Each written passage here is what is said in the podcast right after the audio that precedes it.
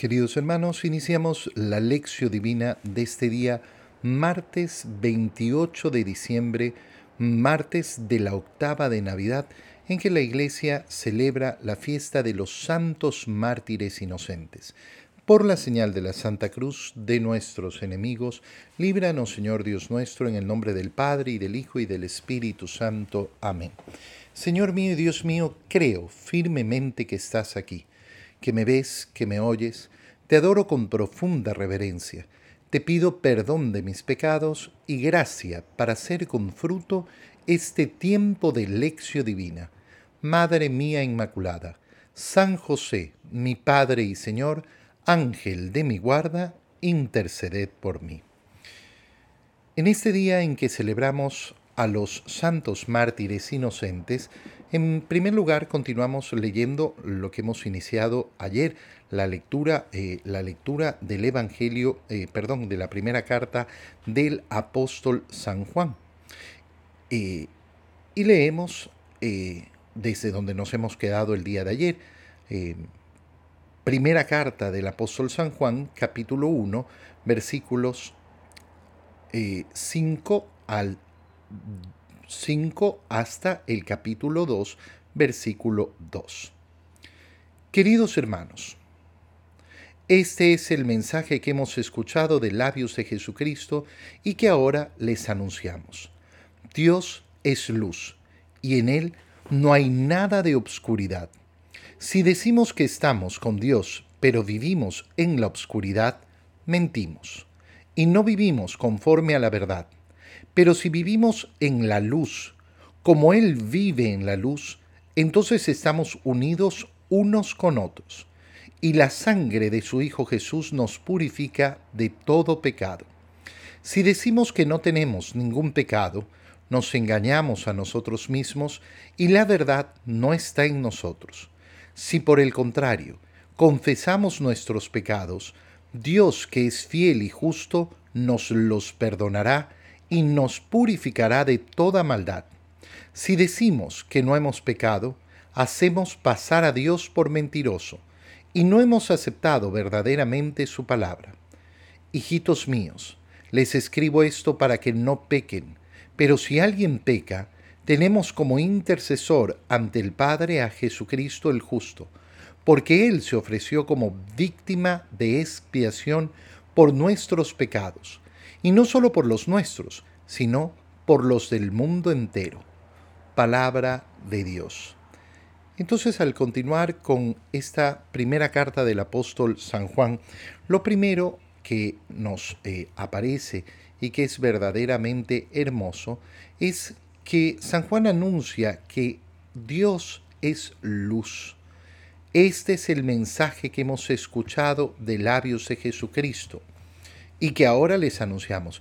Fíjate cómo eh, en esta frase Juan lo que ha hecho es resumir lo que leíamos ayer. Les damos testimonio de aquello que hemos visto, de aquello que hemos oído, de aquello que hemos presenciado. Les damos el testimonio de haber conocido al verbo de Dios, al que es la vida y no cualquier vida, sino vida eterna.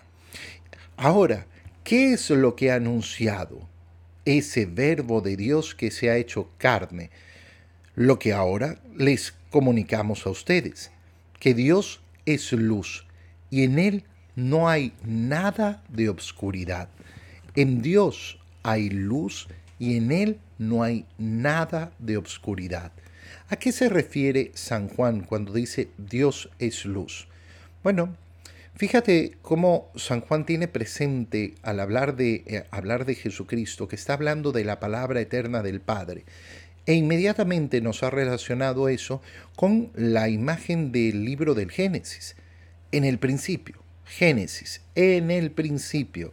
Bueno, en el principio existía Dios y solamente Dios. Y Dios dijo, haya luz. La primera parte de la creación es esa. La primera parte de la creación es la luz. ¿Por qué? Porque ahí donde está presente Dios hay luz. De alguna manera entonces podemos decir como San Juan, Dios es luz. Pero ¿qué significa? ¿Significa acaso la luz del sol? La luz del sol se puede apagar. La luz del sol no alumbra todo el universo. No, no, no es eso. La luz que hace visibles las cosas en el mundo es la luz material, pero nosotros sabemos que San Juan no está hablando de eso. Dios no es materia, Dios es espíritu. Entonces se trata de una luz espiritual. ¿A qué le podemos llamar luz espiritual? En primer lugar, al conocimiento. Ahí donde no hay conocimiento, no hay luz. Por tanto, Dios al ser luz, es conocimiento. Quien quiere tener verdadero conocimiento, tiene que buscar a Dios para tener verdadero y profundo conocimiento. En segundo lugar, la luz es la bondad, porque efectivamente la bondad es la que ilumina el corazón. Ilumina el corazón de los hombres, ilumina el corazón del mundo, ilumina la bondad. La maldad ennegrece. El desconocimiento, la ignorancia, obscurece nuestra vida. Y en tercer lugar, eh, si nosotros unimos estas dos cosas, es decir, esa luz que es conocimiento y esa luz que es bondad, entonces llegamos a la luz de la conciencia. Dios es luz. ¿Para qué? para que nuestras conciencias sean iluminadas. Y hacia esto es hacia donde va a apuntar justamente el apóstol San Juan. Si decimos que estamos con Dios pero vivimos en la oscuridad, mentimos y no vivimos conforme a la verdad. Fíjate bien, primera parte, la luz que es Dios nos hace manifestar el conocimiento. ¿El conocimiento de qué? Bueno, el conocimiento de cualquier cosa. No, el conocimiento de la verdad. Es decir, quien dice yo creo en Dios está diciendo yo creo que Dios es luz. Y si yo digo que Dios es luz, por tanto, hay verdad. Palabras malas en el mundo de hoy. ¿Quién tiene la verdad en sus manos? Aquel que proclama la palabra de Dios tiene la verdad en sus manos. Aquel que dice no matarás, no robarás, no mentirás, amarás a Dios sobre todas las cosas, no cometerás adulterio, no codiciarás los bienes ajenos, honra a tu padre y a tu madre. ¿Qué está diciendo? ¿Acaso está diciendo una falsedad? ¿Acaso está diciendo una mentira? No, está hablando con la verdad. ¿Y por qué? Porque está dando a conocer justamente a Dios que es luz, y al ser luz es verdad. Cuando nosotros proclamamos con el mundo, no, no, no, es que no, no hay verdad, es que todo es relativo, es que todo depende. Bueno, entonces eh, estamos, eh, estamos efectivamente avanzando en un camino que no nos conduce al Señor, sino que nos lleva muy lejos de Él. Nosotros somos defensores y proclamadores de la verdad. Y eso lleva a esas verdades morales profundas. Cuando la iglesia dice, oye, el aborto es un gravísimo delito, es un gravísimo pecado, no es una cuestión opinable. ¿Por qué? Porque Dios nos ha dicho, no matarás, no matarás. Y la vida se reconoce desde la concepción. Cuando la iglesia dice, no, mira, el matrimonio, matrimonio es para toda la vida, hasta que la muerte los separe. No, pero es que yo no estoy de acuerdo. Hermano mío, nosotros lo que hacemos es repetir la verdad que nos ha revelado el Señor. Bajo ese conocimiento, qué importante es dejarnos iluminar por eso, por la verdad que es Dios. Quien en cambio dice eh, el contrario, que eh, si nosotros no vivimos con Dios, vivimos en la oscuridad, entonces no vivimos conforme a la verdad. ¿Qué quiere decir? Que si nosotros nos convencemos, no, es que para mí esto no es pecado. Para mí esto no es pecado. Para mí esto no... Yo he conocido personas muy cercanas a la iglesia. ¿eh? He conocido personas que incluso durante años han eh, desenvuelto como ministros de la Eucaristía y que sin embargo vivían en una vida de pecado tremenda profundísima, No iban a misa muchas veces, porque iban cuando les tocaba eh, figuretear al final, ¿no? Eh, llevaban una doble vida con, con otros hogares, con amantes.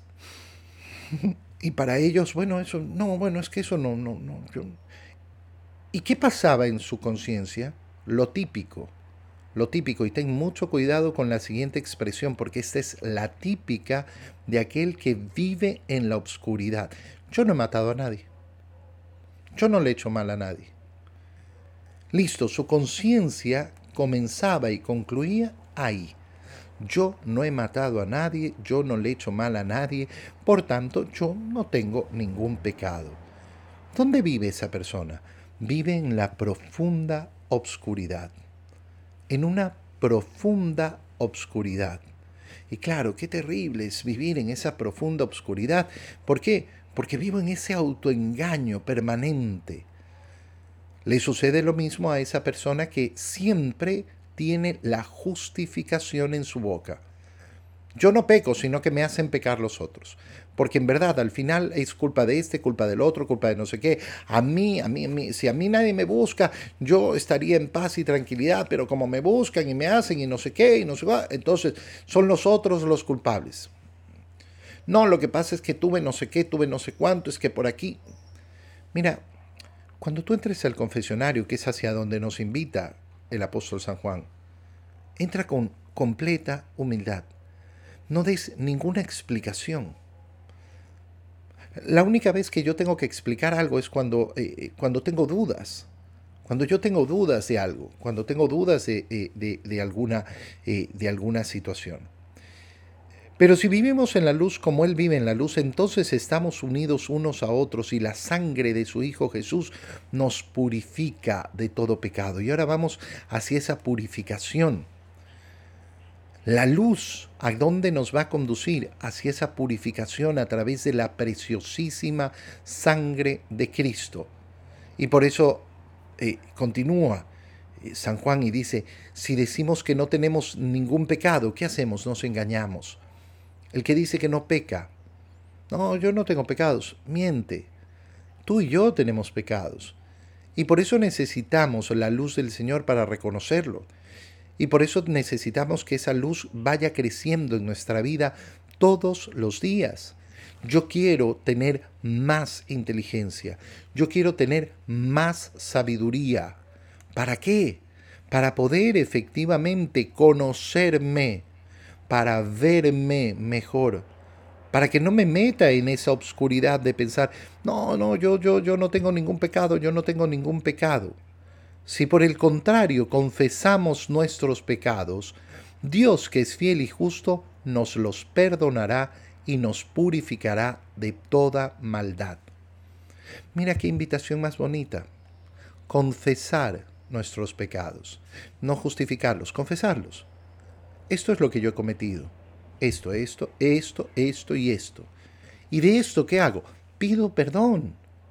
Pido perdón porque estoy arrepentido sin darle vueltas, sin darle vueltas, sin justificarlo, sin contar los detalles. Lo que pasa es que entré y vi, no sé qué. ¿Qué hiciste? Puse mala cara, me eh, insulté, traté mal. Eso es lo que tengo que confesar, con simplicidad.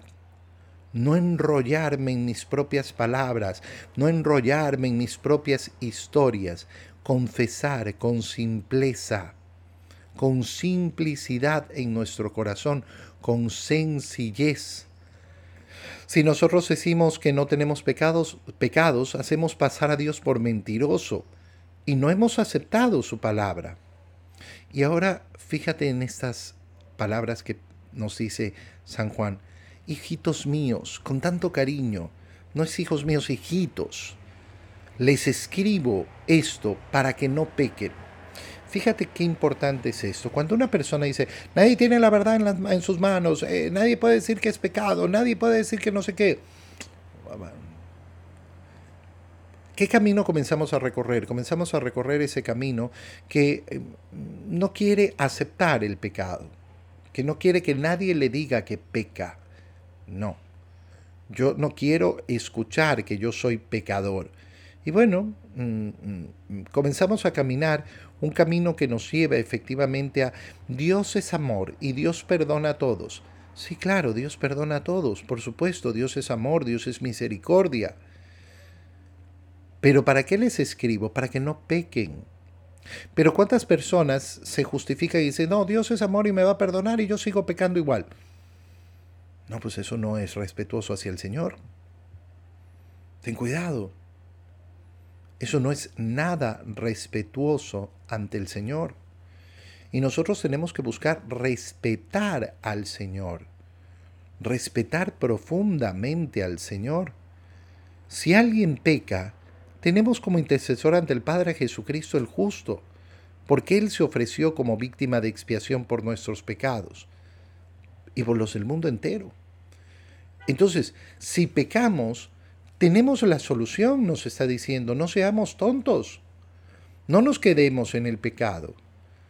Tenemos a nuestro alcance el sacramento de la misericordia de Dios. Pero si yo no quiero aceptar su misericordia, ¿cómo voy a decir después? No, es que yo, yo sí creo que Dios es misericordioso. Tengo, tengo delante mío el sacramento de la confesión y tengo que aprovecharlo. En el Evangelio, leemos el Evangelio de San Mateo, capítulo 2, versículos 13 al 18. Después de que los magos partieron de Belén, el ángel del Señor se le apareció en sueños a José y le dijo, Levántate, toma al niño y a su madre y huye a Egipto. Quédate allá hasta que yo te avise, porque Herodes va a buscar al niño para matarlo. José se levantó y esa misma noche tomó al niño y a su madre y partió para Egipto, donde permaneció hasta la muerte de Herodes Así se cumplió lo que dijo el Señor por medio del profeta. De Egipto llamé a mi hijo. Cuando Herodes se dio cuenta de que los magos lo habían engañado, se puso furioso y mandó matar en Belén y sus alrededores a todos los niños menores de dos años, conforme a la fecha que los magos le habían indicado. Así se cumplieron las palabras del profeta Jeremías. En Ramá se ha escuchado un grito, se oyen llantos y lamentos, es Raquel que llora por sus hijos y no quiere que la consuelen porque ya están muertos. Palabra del Señor. Estamos celebrando hoy día la fiesta de los santos mártires inocentes. Fiesta, sí, es una verdadera fiesta donde exaltamos a todos esos niños que murieron de una manera inocente, sin saber por qué estaban muriendo. Pero murieron para defender a Jesús. Por eso la iglesia los considera mártires, porque han muerto en el lugar de Cristo. Y por eso les tenemos tanta devoción y por eso les tenemos tanto respeto. No son cualquier niño eh, que ha sido asesinado. Han sido aquellos niños inocentes asesinados por odio a Jesús. Por odio a Jesús. Y por eso la iglesia dice, estos son mártires. Han muerto por ese odio a Cristo. Por tanto, han defendido a Cristo, han defendido la fe. Y ese es el martirio. El martirio se vive cuando efectivamente morimos defendiendo esa fe. Y morimos defendiendo esa fe frente al odio que hay en el mundo frente a Cristo. Y ese odio está presente más que nunca hoy en día. ¿eh? No te engañes, porque es muchísimo el odio a la iglesia, a los cristianos, a la fe. Es tanto, tan...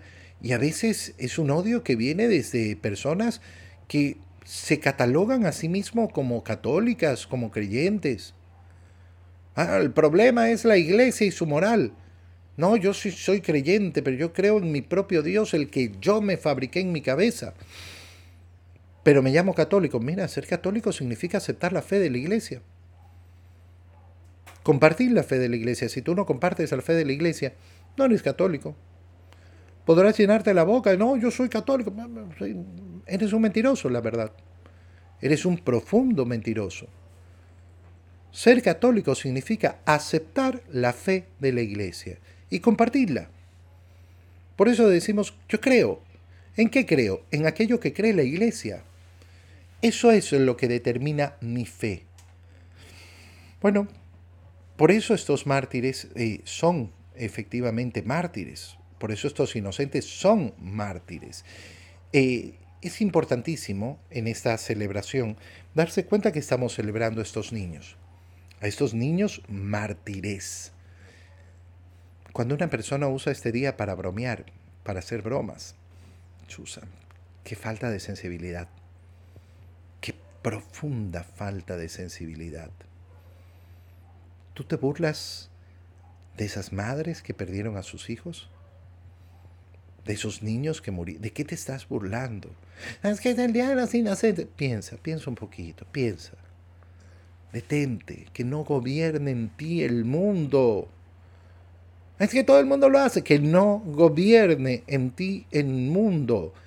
Dios es luz para iluminarte justamente en estos momentos para que la luz de Dios logre hacer que yo me dé cuenta que no puedo seguir las costumbres del mundo. Que no puedo, no puedo, no puedo, no, no, esto es inadmisible para mí. Pero eh, todo el mundo lo No, no, no, no. Yo no. Y si voy a parecer como ridículo, como bicho raro, como... Bueno, bueno, eso es. Eso es. No pasa absolutamente nada al final del día. Quien quiere ser de Cristo muchas veces va a ser criticado por el mundo y va a ser puesto como si fuera un, raro. Nos ubicamos en el Evangelio de San Mateo, en el capítulo 2, después de la partida de esos Reyes Magos que celebraremos el día 6 de enero, todavía en ese tiempo de Navidad eh, que estamos viviendo ahora. Los reyes partieron de Belén, es decir, que los reyes llegaron a Belén. ¿Cuántos días después del nacimiento de nuestro Señor? No lo sabemos. Hay algunos que hablan de algunas semanas, hay otros que hablan de algunos meses, no lo sabemos. Sabemos que han llegado a Belén, por tanto, eh, la familia, la sagrada familia de Jesús, José y María, que hemos celebrado el día domingo pasado, eh, se había asentado en Belén habían entendido eh, este llamado del Señor a ir a Belén y ahí se habían quedado por ahora. Y entonces cuando los reyes parten y partieron por otro lado para no alertar a Herodes, el ángel del Señor se le aparece de nuevo en sueños a José. Qué bonito es mm, recordar cómo José tiene esta comunicación siempre a través de los sueños. ¿Por qué? Bueno, porque su nombre es justamente José. José, el hijo de Jacob. Y resulta que mm, cuando leemos las escrituras, Jacob eh, tuvo doce hijos, entre ellos a José, que fue vendido como esclavo y llevado a Egipto, y tenía el don de interpretar los sueños. Entonces a José en el Antiguo Testamento se lo relaciona con esa interpretación de los sueños que lo lleva a ponerse en una posición tan grande en Egipto, ser el segundo al mando después del faraón. Bueno, este José que también es hijo de Jacob, tiene una relación especial con Dios a través de los sueños. ¿Y qué le dice en sueños el ángel? Levántate, toma al niño y a su madre, y huye a Egipto. Y quédate allí hasta que te avise porque Herodes va a buscar al niño para matarlo. ¿Quién es José? El protector de la Sagrada Familia, el protector del niño y de su madre. Dios necesita a un hombre que proteja estos dos tesoros. Dios no necesita nada, pero lo ha elegido. Ha elegido a José como el gran protector de su familia, como el gran protector de su hijo y de la madre. Quien no tiene devoción por San José, ¿cuánto se pierde, no? ¿Cuánto se pierde? Acercarse a ese varón justo, a ese custodio de Jesús y de María, a ese protector Por eso es protector de la iglesia entera. José se levantó y esa misma noche tomó al niño y a su madre y partió para Egipto. Qué relación más preciosa la de José y María. Qué relación más matrimonial. Qué relación más profundamente llena de amor. ¿Por qué? Mi esposo me levanta a medianoche y me dice nos tenemos que ir porque tuve un sueño. ¿Cuántas mujeres le hubieran dicho a su esposo, está loco? Pero claro, María conoce a José profundamente y sabe que no es un loco. Sabe que es un hombre de oración, sabe que es un hombre que está buscando siempre hacer la voluntad de Dios.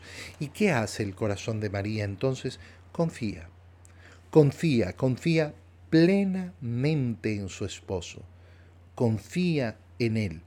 Y se pone de pie y recoge las cosas, las pocas cosas que habrán tenido, y se van. ¿Se habrán llevado el oro, el incienso y la mirra?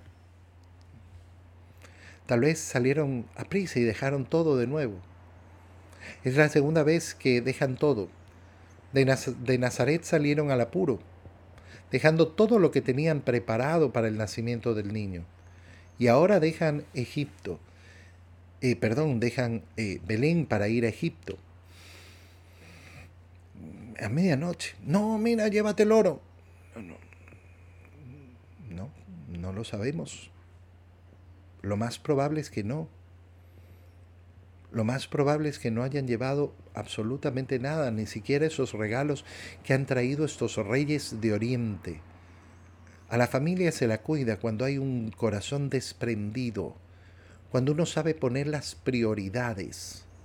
No, es que no fuimos a misa porque eh, teníamos que visitar no sé qué y teníamos que hacer no sé cuánto. Hermano mío, Hermano mío, ¿cuáles son las prioridades de tu familia entonces? ¿Cuáles son? El apego.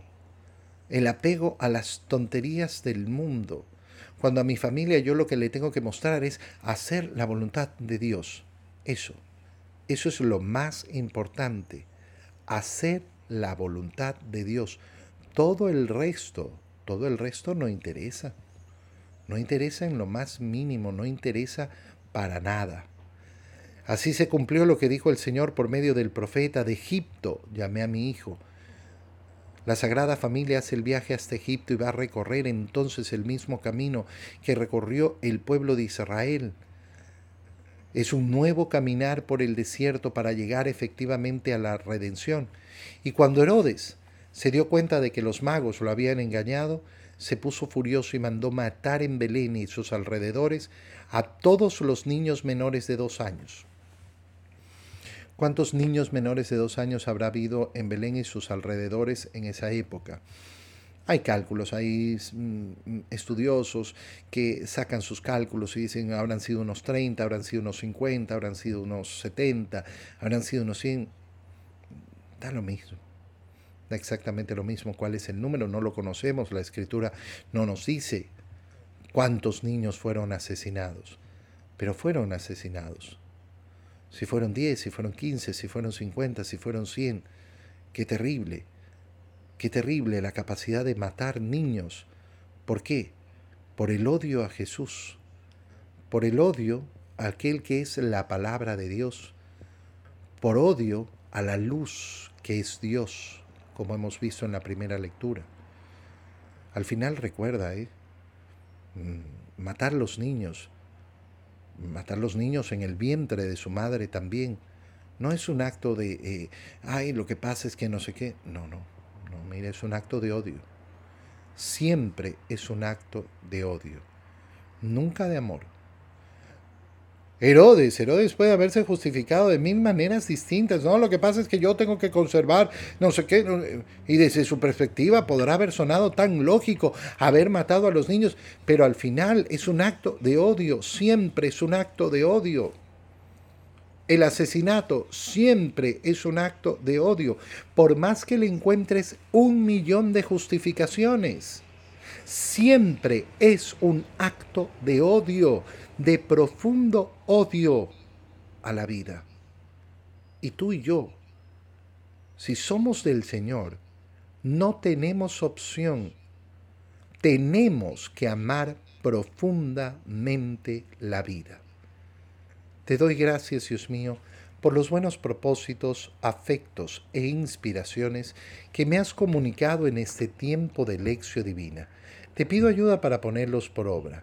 Madre mía Inmaculada, San José, mi Padre y Señor, Ángel de mi guarda, interceded por mí. María, Madre de la Iglesia, ruega por nosotros. Queridos hermanos, que tengan todos un feliz día.